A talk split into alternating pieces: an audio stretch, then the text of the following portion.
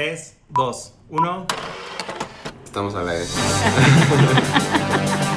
Este es nuestro podcast en conjunto, que es Hablemos de Moda, el podcast. ¡Tarán!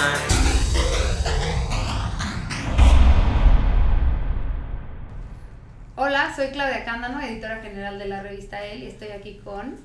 Jordi Linares, editor digital de El México. Hola, soy Raúl Álvarez, editor de moda de él. Entonces ya estamos aquí listazos para hablarles de un, un temazo, pero queremos ver por qué Jordi, Jordi, ¿por qué estás tan triste los domingos? ¿Qué te pasó?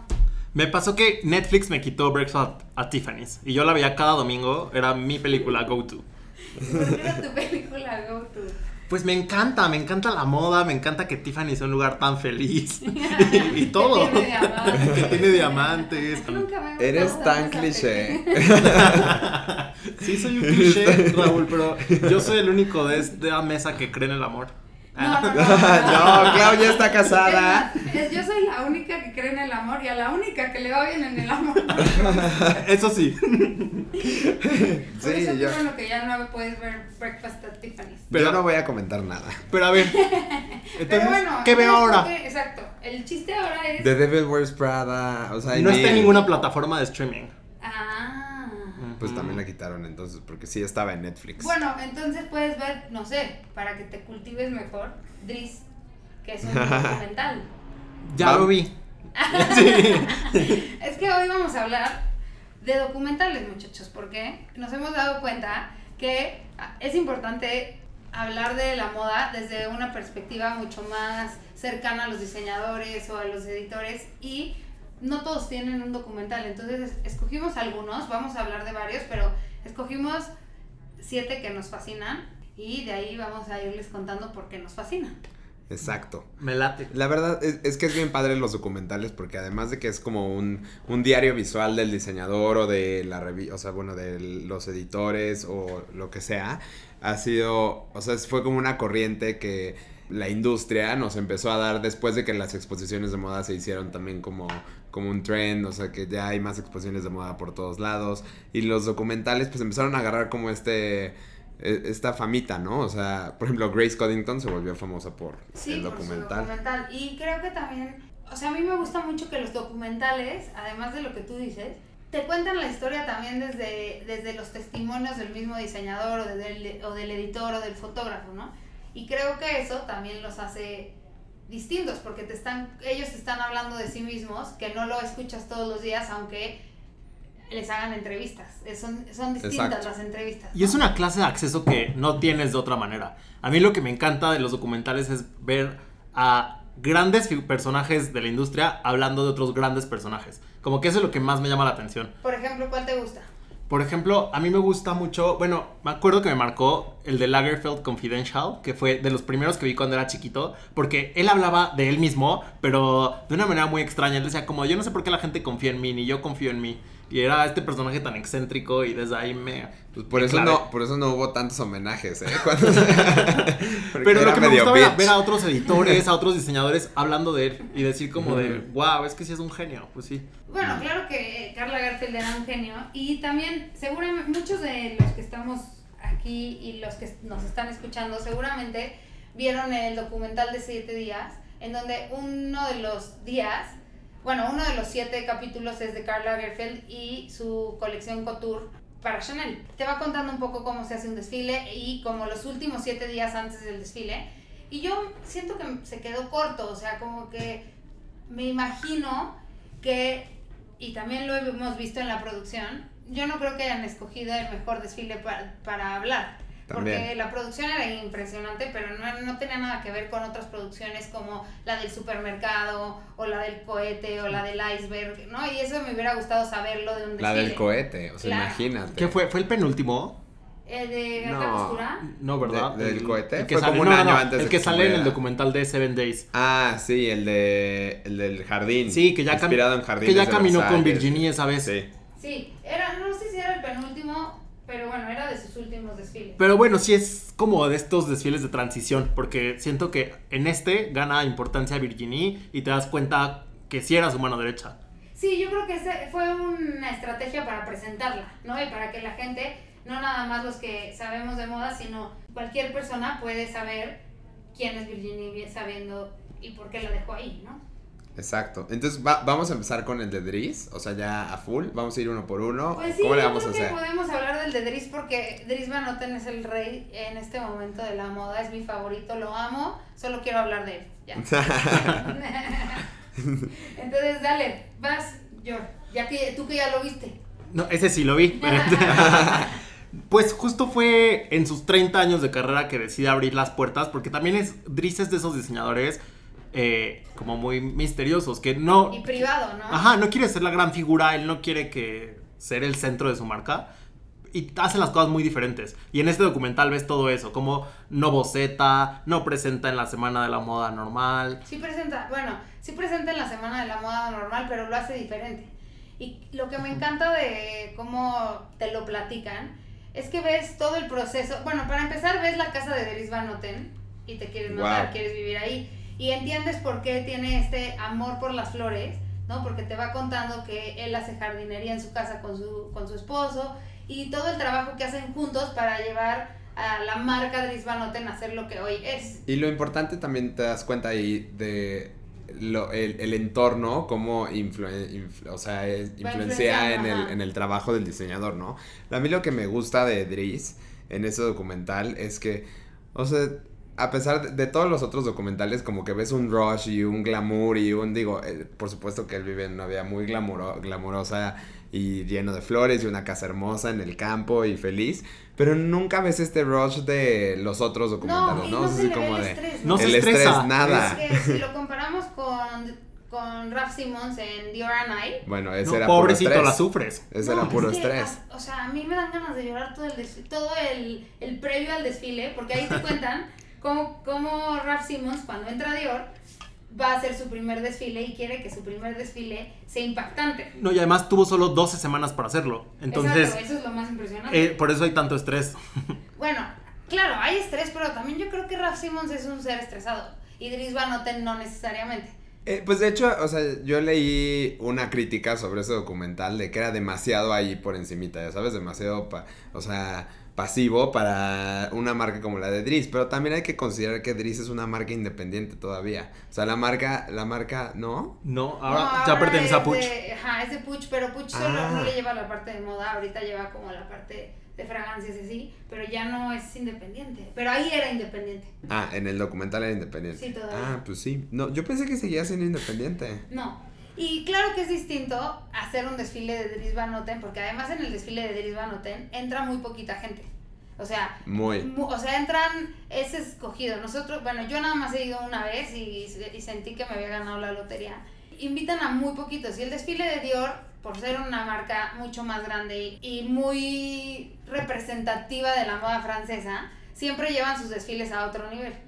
Entonces yo creo que también ese estrés no lo tiene Dries, pero claramente lo tiene hoy María Gracia y lo tuvo en su momento Raf Simons, ¿no? Y a mí algo que me encanta es una frase que se echa Dries, que dice que, que a él no le gusta la palabra moda porque la moda muere en seis meses, que él prefiere atemporal. Y sí, yo también, por eso lo amo, es que es perfecto.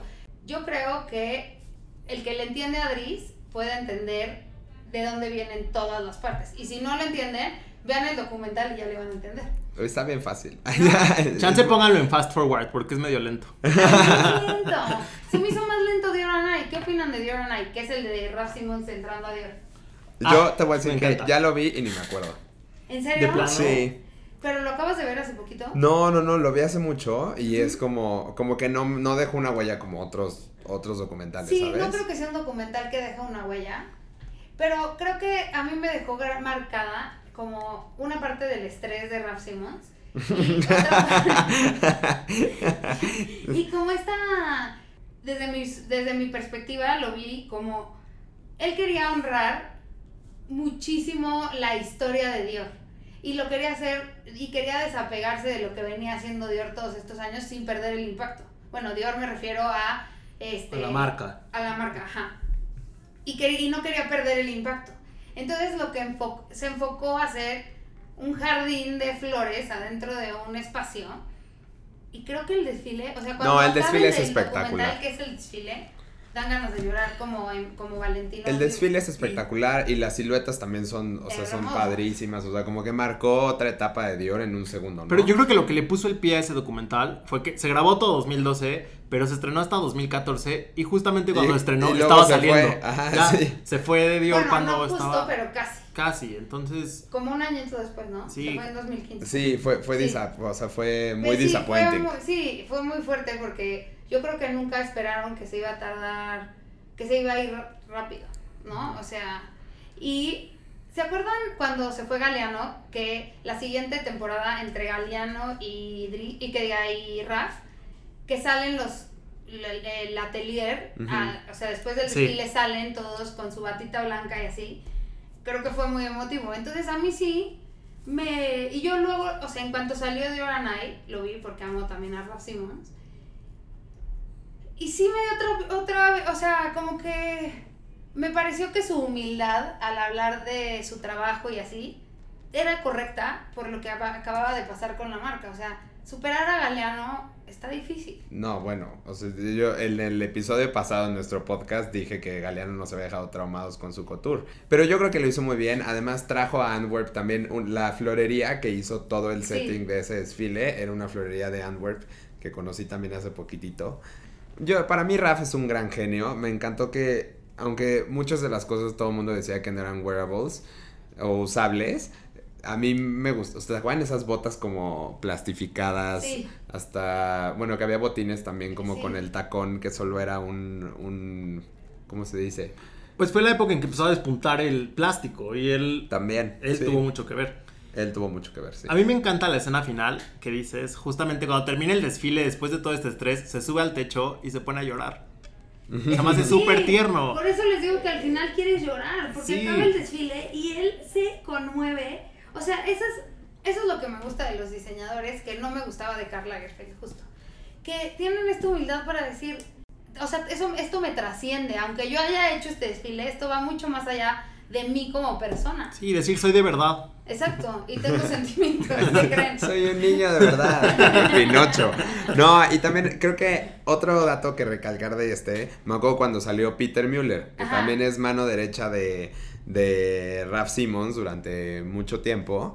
Y, y, o sea, estos personajes que puedes encontrar en los documentales, que son como los secundarios, Sí. pero que resultan luego siendo grandes estrellas, ¿no? O sea, Como, mencionabas de Grace como Coding. Grace Coddington en el de September Issue o en el de en el de Franca, ¿quién salió en el de Franca también que era así como Bueno, en el de? Franca siento que se rompe un mito entre Franca y Anna Wintour.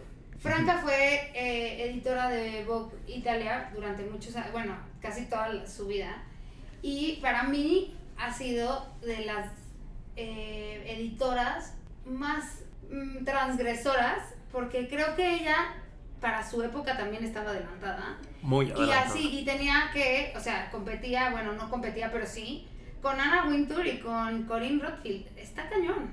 Karin, o sea, Karin. Karin, perdón, con. Karin Rothfield. Entonces está difícil esa competencia y aún así destacar y destacar al nivel que destacó. Y luego se murió súper joven.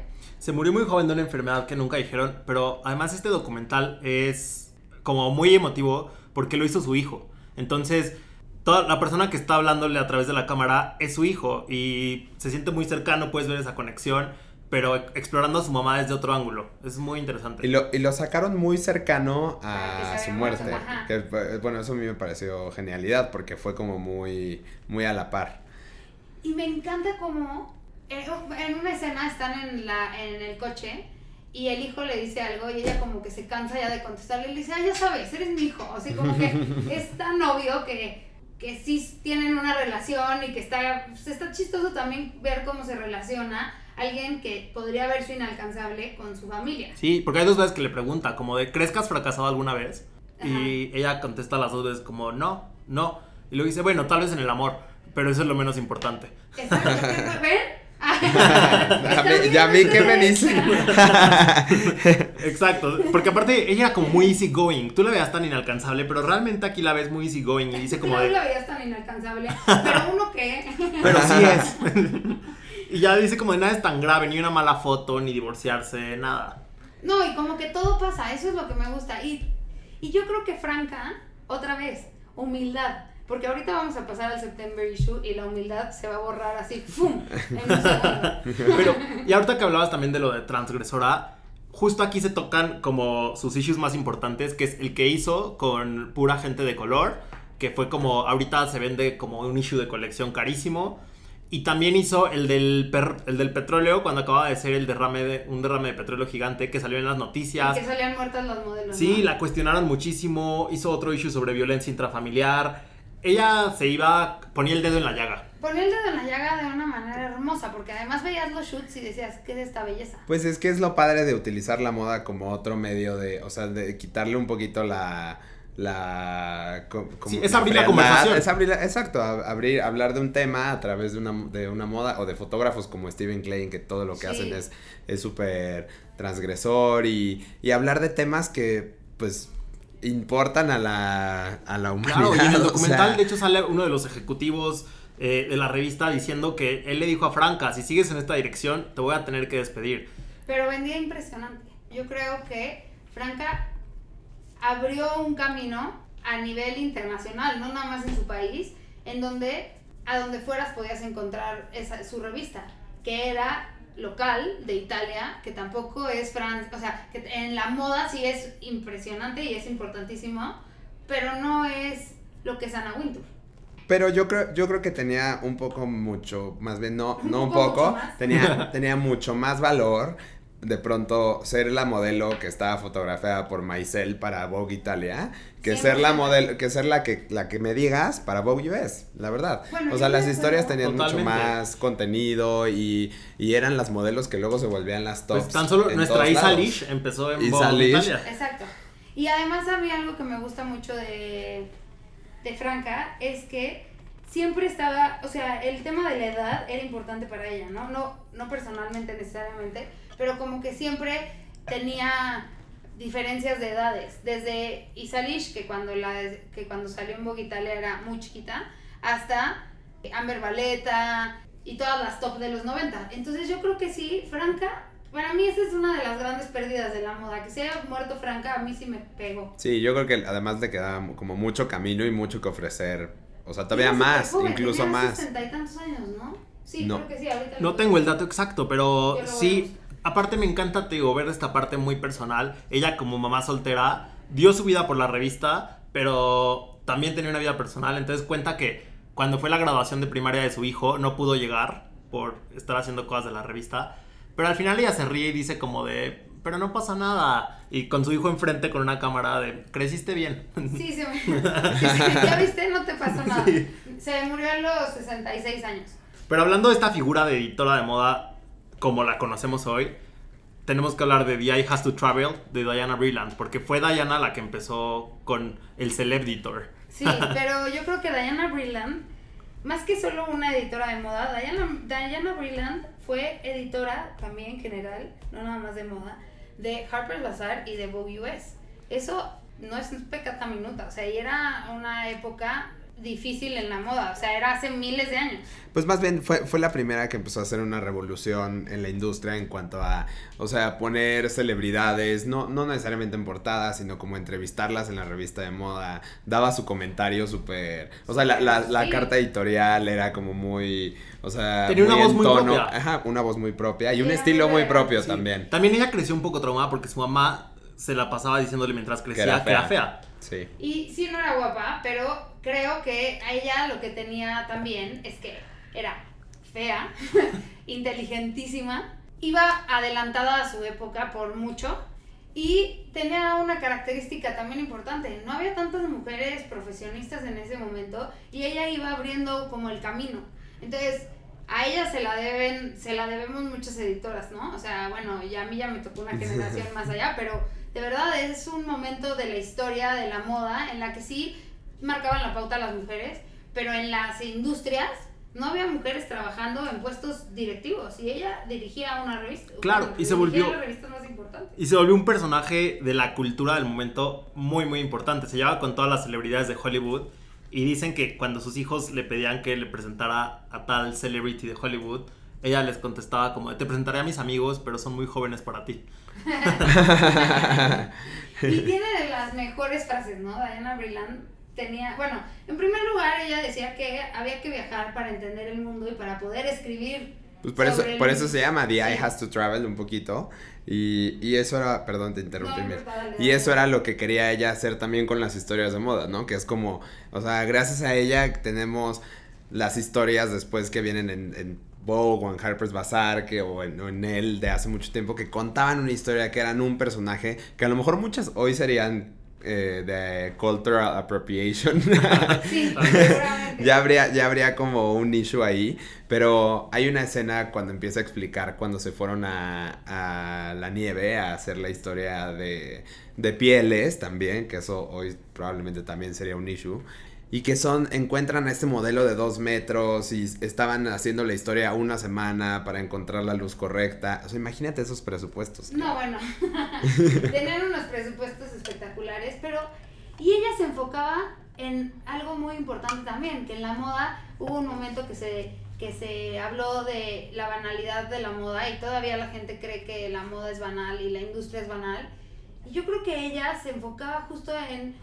No hablaba de la belleza exterior, sino hablaba justo de la, de la inteligencia, de la belleza interna, de lo que tú tenías que ofrecer al mundo. Y en un momento dado, por ejemplo en los 80 o en los 90, pues eso era todo, era el opuesto. O sea, ¿no? Nosotros crecimos todos pensando, o algunos, híjole, me quiero dedicar a la moda, pero voy a ser una persona banal si no tengo eso. Y yo, cuando vi ese documental, dije, es que claro, la moda va mucho más allá y trasciende incluso la historia, ¿no? O sea, hay siempre un momento de la moda en la historia que ella deja muy claro también en el documental y eso me gusta, me gusta mucho y la admiro, yo la admiro muchísimo. Bueno, con Frank es mi favorita, pero Diana Brilland me parece una, o sea, Ah. que fue una genio. Es que justo Diana no era tan cercana, no era tan agradable como para que digas, ay, te quiero mucho Diana, pero sí admirable. Seguro sí, yo creo que sí. A ver, a ver, o sea, seguro era una pesada, pero, pero tenía por qué ser pesada. O sea, tenía gran, gran estilo. O sea, ya sabes, tenía un porte impecable. A lo mejor no era la más guapa, pero tenía un porte impecable. Y además estaba revolucionando una industria, yo creo. O sea, entonces, pues es- eso es que se las permites. Pues sí, y ella fue la primera editora de moda que inspiró un personaje. Eh, si vieron Funny Face de Audrey Hepburn, El fan de No, o sea, va qué de ansia, nuevo. Jordi. Pero es un que- cliché. No, pero esa película No, sí. marcó, porque es la primera que sucede en una redacción de moda. Y la editora de moda que sale ahí está inspirada en Diana Brilland, que es esta mujer como súper altiva y... Y tenía buen gusto, pero me gusta que siempre dijo que demasiado buen gusto es muy aburrido. Y eso También. me parece tan real, ¿no? True, sí. Es lo que tú decías de la semana pasada de, de Chanel, del desfile de alta costura de Chanel. Que decías, puta, me daba un bostezo. Ajá, pero Bostezo. buen gusto sí tenía. Ya, algo- Y, bien, y estaba perfectamente bien hecho. Nada más que sí, a veces tanto buen gusto. Flojera. Algo que me gusta este documental también es de que, o sea, por lo general, hay, el de Dior and I estuvo grabado en ocho, ocho semanas, o sea, más o menos ver cómo fue el primer desfile. El de Dries fue un año de seguir a, a Dries Van Noten, o sea, a través de su trabajo con las cámaras y demás. Y este parece que este documental estaba, o sea... y estaba destinado a existir, ¿no lo sienten? O sea, como que Claro. todas las grabaciones, el cómo cuentan la historia, pareciera que o No. sea, había un script perfecto y está padrísimo que haya un, un docu- o sea, que haya documentos para hacer un documental como este, ¿no? O sea, qué Es padre tener una carrera abarca como toda su esa. vida. Sí, claro, abarca literal. toda su vida y te lo deja todo muy claro y no se hizo mientras ella vivía. Se hizo Exacto. cuando ella ya se había muerto. Y- Y, el- y ese es el gran trabajo del director. Cómo junto, o sea, el storytelling es perfecto, te lo va contando por momentos, te va, o sea, te sabe poner las frases específicas donde, es increíble, a mí me fascina.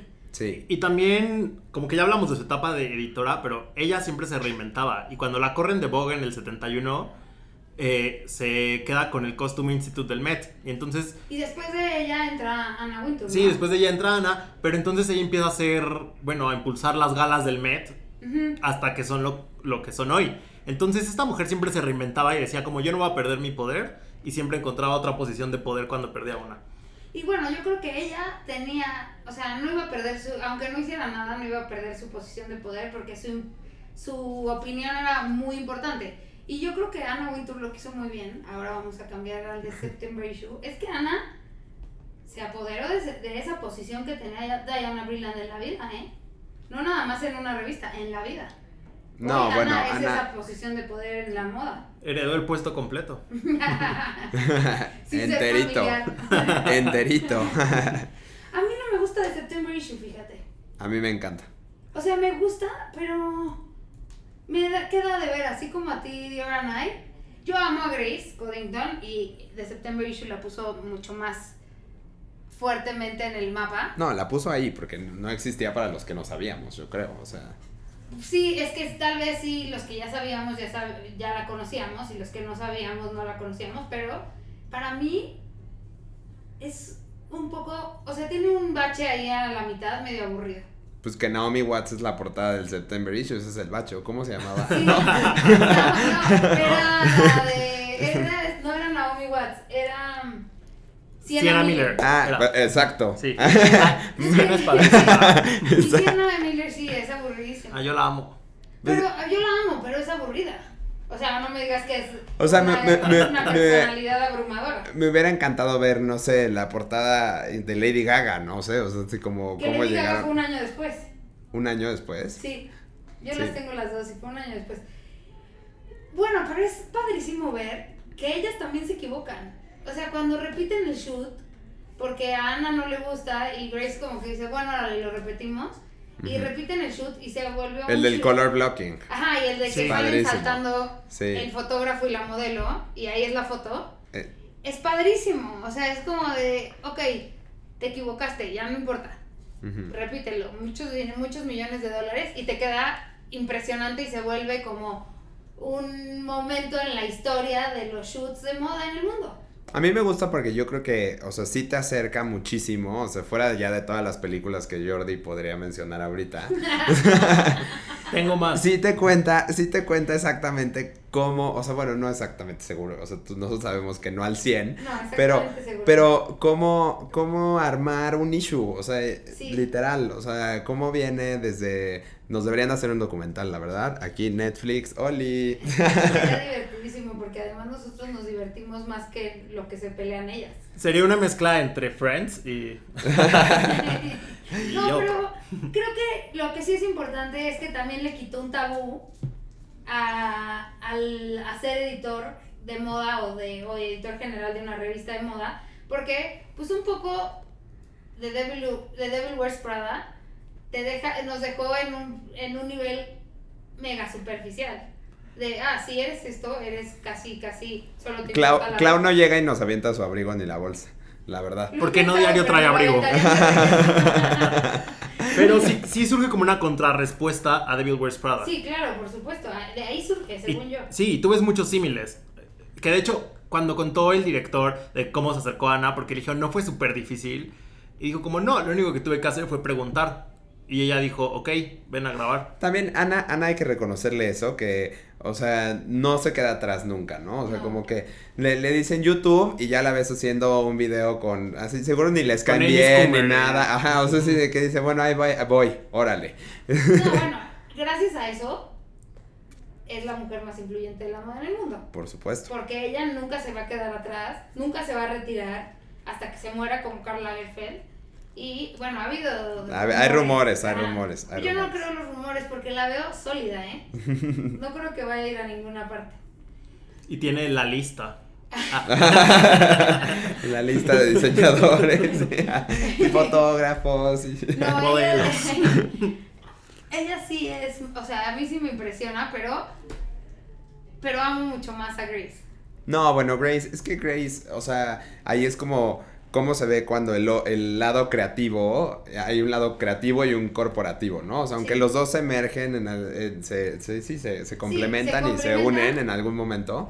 Este, yo creo que pues ahí, ahí te enamoras de Grace. Grace es el personaje y para eso está dirigido, ¿no? O sea, como Grace viendo en el coche diciendo, nunca cierres, nunca te duermas en el, en el coche o vayas en el celular, porque nunca sabes qué te va a inspirar. O sea, sí, sí, y, y de pronto, pues nosotros que hemos tenido oportunidad de estar en estos viajes o en estos lugares de que eh, chuteando un día en la ópera de París, no te la crees. No. Ella, ella en Ver- chuteando en Versalles, yo creo que sí, eso sintió, o sea, imagínate, shooter en Versalles, ahí donde No, no, caminó María impresión. Antonieta. Claro. Y con esos vestidos. Y con Sí. esos vesti- y con esa producción. No, pero por eso te digo, ella vivió, también ella vivió un momento en el que las revistas no existía nada digital.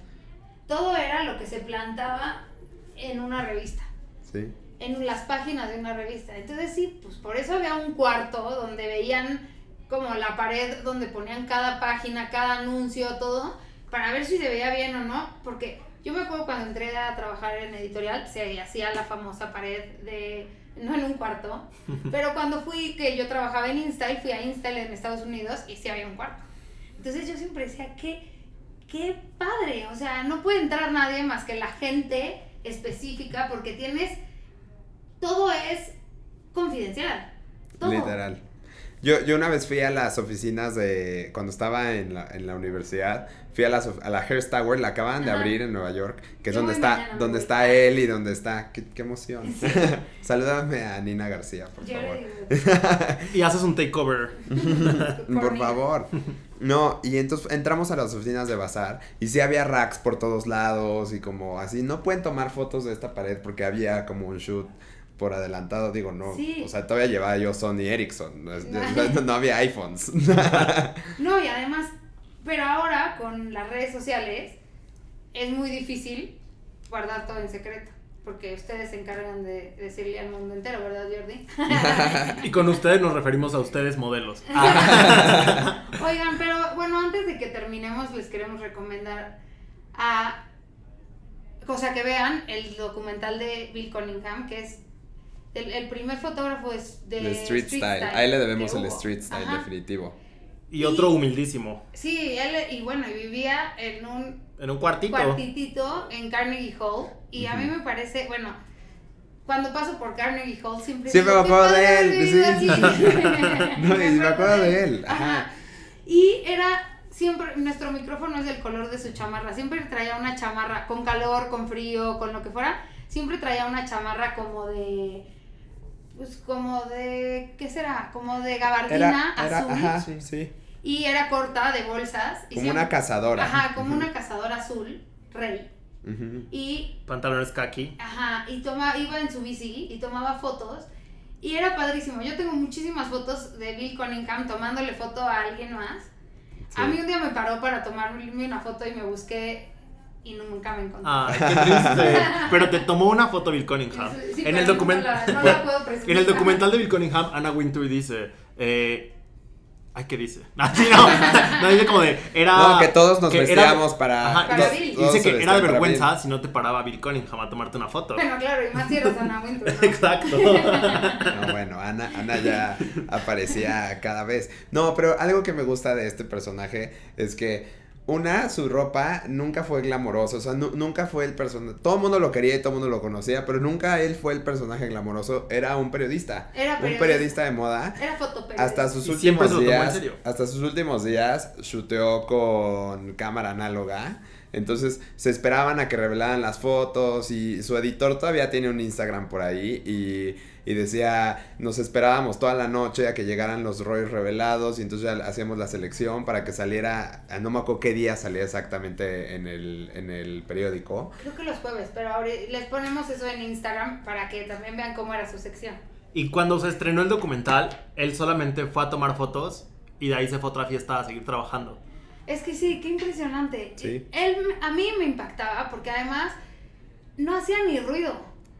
Nada. O sea, como que la gente lo veía pasar y medio que se paraba, pero le tomaban más fotos, a él todos le tomábamos más fotos que las que él tomaba de regreso. Pues es que- Era es que muy ma- preciso, además. Más bien fue lo que hizo el documental, ¿no? Claro. Que lo volvió famoso. Sí. Y entonces yo creo que a él le hubiera gustado permanecer en el Y- anonimato un poco. Pero Aparte- ya se había muerto cuando salió el documental. A, No, a Richard, no. no, Sí, te digo que no. cuando estrenó el documental, él Ah, fue a justo hacer fotos. de ajá. Pero a Richard Press, que es el que hizo este documental, le tomó 10 años convencerlo.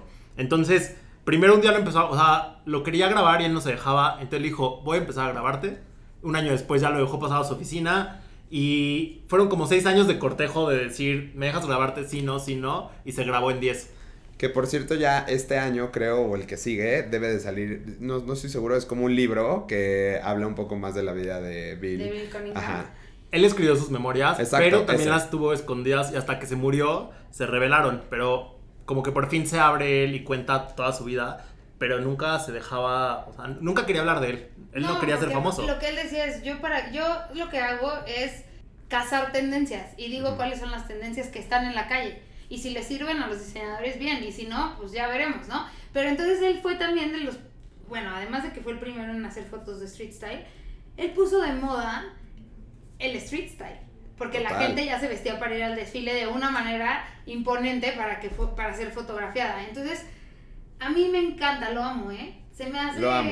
lo Y amo, máximo. y amo los personajes que había alrededor también, Sí. sus amigos de Cargan y, Cargan y Hall y, y demás. O sea, es un, es un gran documental. Es padrísimo. Entonces, bueno, lo que queremos decirles también es que cuando quieran que hablemos de algún tema en específico, díganos de qué quieren hablar. Jordi va a poner un... ¿Nunca dijiste hace rato? Un sticker en los stories, Ah, un hasta el final va a estar la pregunta de, de qué quieren que hablemos y ahí pueden respondernos. Nos responden y así vamos a ir haciendo los temas que ustedes también quieren escuchar. Y bueno, Pasamos a la sección favoritos. de nuestros favoritos. Pa, para, pa, pa, pa, pa. Tum, tum, tum. empieza Raúl, ya le toca. La verdad es que de los que hablamos hoy, probablemente mi favorito sea September Issue. Sas, Tour, Yor. De los que hablamos hoy, también. Pero No tienen que ser de los que hablamos hoy. Mil veces dicen cosas de las que no hablan.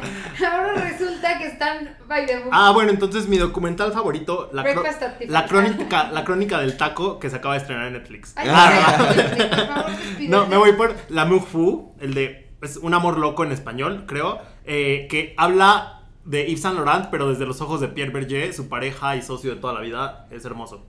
Así es, es muy bonito.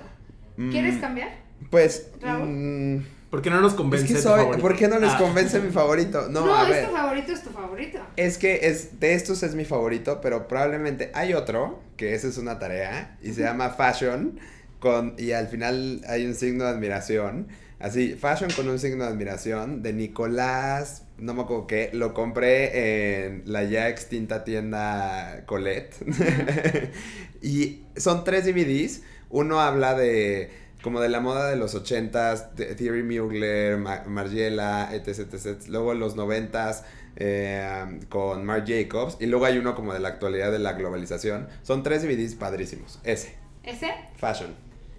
DVDs. ¿Qué, qué pasado de moda pichana? ¿no Pues. y el mío, yo creo que es de... Es en VHS. es en VHS. No, el mío... En beta. ¿Saben qué? Síganme y ya no van a poder venir a este podcast. El mío es de I Has to Travel. Lo amo. Y amo a Diana Brilland. Y me parece una genio. Y me encanta. Y Muy pues bien. eso es todo por hoy, muchachos. Nos, nos escuchamos el próximo martes. Tenemos unos temazos. Y ahí Jordi los va a poner a votar. Véanos en Instagram Stories. Hasta el martes. Bye. Todos los martes en Spotify. Hablemos de moda, el podcast. El podcast.